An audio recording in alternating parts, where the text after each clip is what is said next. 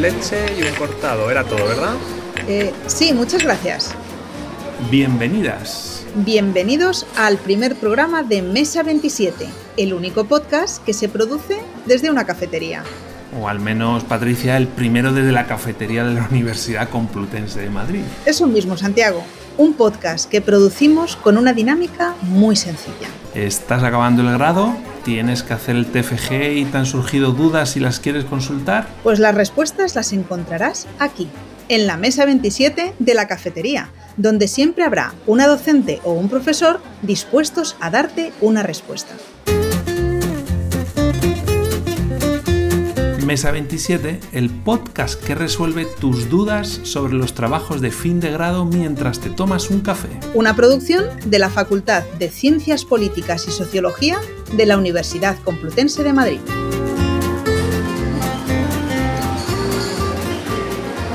Carlos es uno de los primeros estudiantes que se acercó hasta aquí, hasta la mesa 27, y lanzó esta pregunta. Hola, mi nombre es Carlos. Soy estudiante de tercer grado de Gestión y Administración Pública en la Universidad Complutense de Madrid. Mi pregunta es, ¿qué pensáis vosotros sobre el TFG? Que si de verdad es tan necesario y si no sería mejor realizar más horas de prácticas en vez de los créditos del TFG. Muchas gracias. Hola Carlos, yo sé que hacer un TFG parece o al menos a priori una tortura china, ¿no? Y muchas veces eh, sé que os encontráis y muchas veces hasta los tutores o tutoras también se encuentran en cierta incertidumbre, ¿no? De ¿por qué hay que hacer esto? ¿Y qué sentido tiene? Y al final, pues si ya he hecho mi grado, porque ahora me tortura, ¿no? Teniendo que hacer una investigación sobre un tema que tengo que escoger y además a veces parece que no hay claridad. Bueno, dicho lo cual, pues la verdad que es importante hacer el TFG, lo que no quita que muchas veces pues eh, sería deseable pues que hubiera más recursos, ¿no? Tanto materiales como temporales para poder explicar el proceso y tener más elementos, como te digo, tanto por parte vuestra como estudiantes como muchas veces del profesorado. Eso haría que el proceso quizá fuera también más, eh, más llevadero e incluso a veces contando un, mayor número de créditos, dándole más importancia. Hay países como Alemania que, por ejemplo, lo que es la, tesis final de grado le dan mucha importancia y bueno, es un motivo también de, prestigio ¿no? para, el estudiante el haber terminado con, una tesis. ¿Por qué es importante? Porque al final lo que estás demostrando es que después de haber hecho todo el grado tienes la capacidad, ya como en este caso, eh, como estudiante de, de gobierno y de gestión y administración pública, pues que tienes la capacidad pues de seleccionar un tema y de abordarlo de una manera ya especializada, como si fueras un especialista. Esto es como un preámbulo previo a terminar ya el grado y, bueno, pues es una demostración de suficiencia de que tienes el conocimiento, de que puedes abordar un tema, de que puedes hacer una, una reflexión eh, crítica, ¿no? un análisis crítico, una revisión de bibliografía y que además, bueno, pues eh, tienes esa capacidad más de diagnóstico y de análisis, pero también muchas veces de propuesta y de evaluación.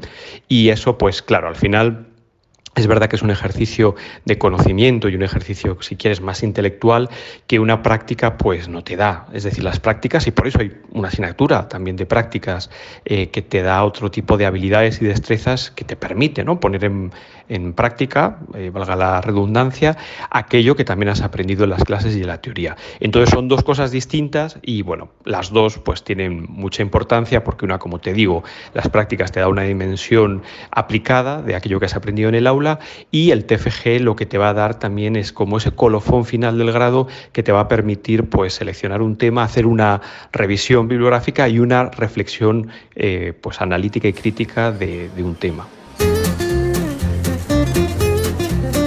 Gracias a Jorge Resina, docente de la facultad, que le aclaraba a Carlos esta pregunta, que por cierto, nos hemos hecho todos aquellos que nos hemos enfrentado a un TFG. ¿Por qué hay que hacer un trabajo de fin de grado? Pues una vez aclarado el por qué, y mientras ellos se terminan su café, Lucía, que es más de té verde, pregunta por otro tema, también bastante común. ¿Por dónde comienzo el TFG? Hola, me llamo Lucía y he estudiado Ciencias Políticas en la Universidad Complutense. Mi pregunta es que tengo las ideas y todo, pero ¿cómo debo empezar mi TFG? Quizás ya tengas un tema de estudio. Delimítalo con claridad, de modo temporal y espacial. Por ejemplo, ¿Cuál es el ámbito espacial que quieres estudiar? ¿Cuál es el ámbito temporal? No se trata de estudiarlo todo, sino un aspecto concreto que tenga interés suficiente para ti, por ejemplo, social, político o económico. Que el tema esté acotado no significa que no tenga interés. Recuerda que es más interesante estudiar una hoja que el árbol entero. Una vez delimitado tu tema, concreta los objetivos específicos del trabajo, es decir, responde a la pregunta, ¿qué quiero analizar en concreto? Solo después podrás obtener la metodología, es decir, ¿qué métodos de obtención de información voy a utilizar para lograr los objetivos? Responde a la pregunta, ¿cómo lo voy a hacer? El tratamiento debe ser científico. Comenta las aportaciones que han realizado otros autores. ¿Qué han dicho otros investigadores sobre el tema? Este es el marco teórico. Aclara el tema de estudio, el enfoque desde el que lo abordarás y qué variables o factores vas a tener en cuenta. Y escribe con sencillez. Aida Díaz Tendero le puso el azúcar al té de Lucía con su respuesta, aunque sobre cómo comenzar un TFG o cómo elegir un tema pues podríamos pasarnos horas y horas conversando. Pues sí, por eso, al final del programa retomaremos este tema. Pero ahora siguen llegando consultas a la mesa 27. Buenas tardes, soy Raquel, estudiante de último curso de GAP y tengo una duda sobre mi TFG. Me gustaría saber cuál sería mejor opción, si realizar una revisión bibliográfica o un trabajo de investigación. Hola Raquel, eh, tu pregunta es muy relevante porque se la plantean muchos y muchas estudiantes al comenzar la aventura del TFG. En nuestra facultad, la normativa que podéis leer en la web, en el punto 4.2, indica que el trabajo podrá adoptar diversas modalidades, informe técnico, trabajo teórico experimental, trabajo de revisión, investigación bibliográfica, etc., según las características de cada titulación, pero en ningún caso será un trabajo de investigación. Es decir, la investigación empírica está desaconsejada seguramente por lo complejo que puede ser tanto para estudiantes como para tutores y tutoras. No obstante, la redacción, si te das cuenta, es algo ambigua y cuando se habla, por ejemplo, de trabajo teórico experimental, parece que podría incorporarse algo de investigación empírica. Por ello, bueno, mi consejo es que aunque combinéis ambos enfoques, teórico y empírico, el TFG sea principalmente una revisión bibliográfica o, teórica y que la parte empírica sea pues un complemento o un añadido, pero nunca la parte principal. Eh, aún así, te diría también como consejo que mm, es algo que puedes y debes negociar con tu tutor o tutora y acordar la posibilidad de una pequeña parte empírica si así fuera necesario.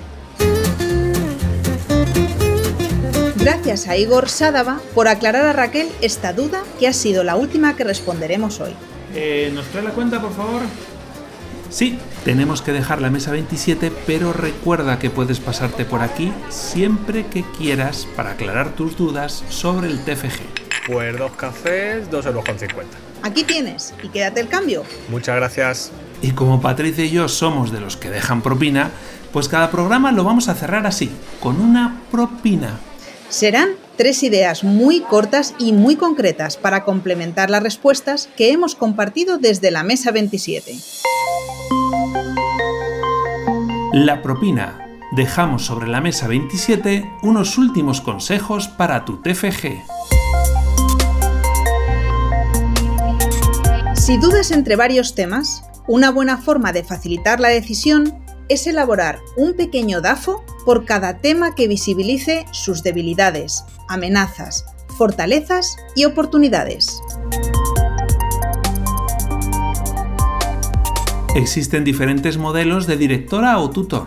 Están quienes se comprometen, los que quieren y no pueden, los que nunca están, los que te persiguen constantemente, los que dan muchas vueltas pero no concretan nada, los que son muy resolutivos. Todos, todas, tienen virtudes y defectos con los que tendrás que convivir, pero tanto tú como tu tutor tenéis derechos y deberes y es básico que conozcas ambos. El marco teórico te permitirá experimentar la magia de coincidir. Coincidir intelectualmente con otras personas en el mundo, en diferente lugar y tiempo, y que se apasionan por los temas de investigación que a ti también te apasionan. ¿No es fantástico? Mesa 27, el podcast que resuelve tus dudas sobre los trabajos de fin de grado en el tiempo que te tomas un café. Una producción de la Facultad de Ciencias Políticas y Sociología de la Universidad Complutense de Madrid, en el que han participado Igor Sádava, Aida Díaz, Manuel Sánchez, Ruth Ferrero y Jorge Sola.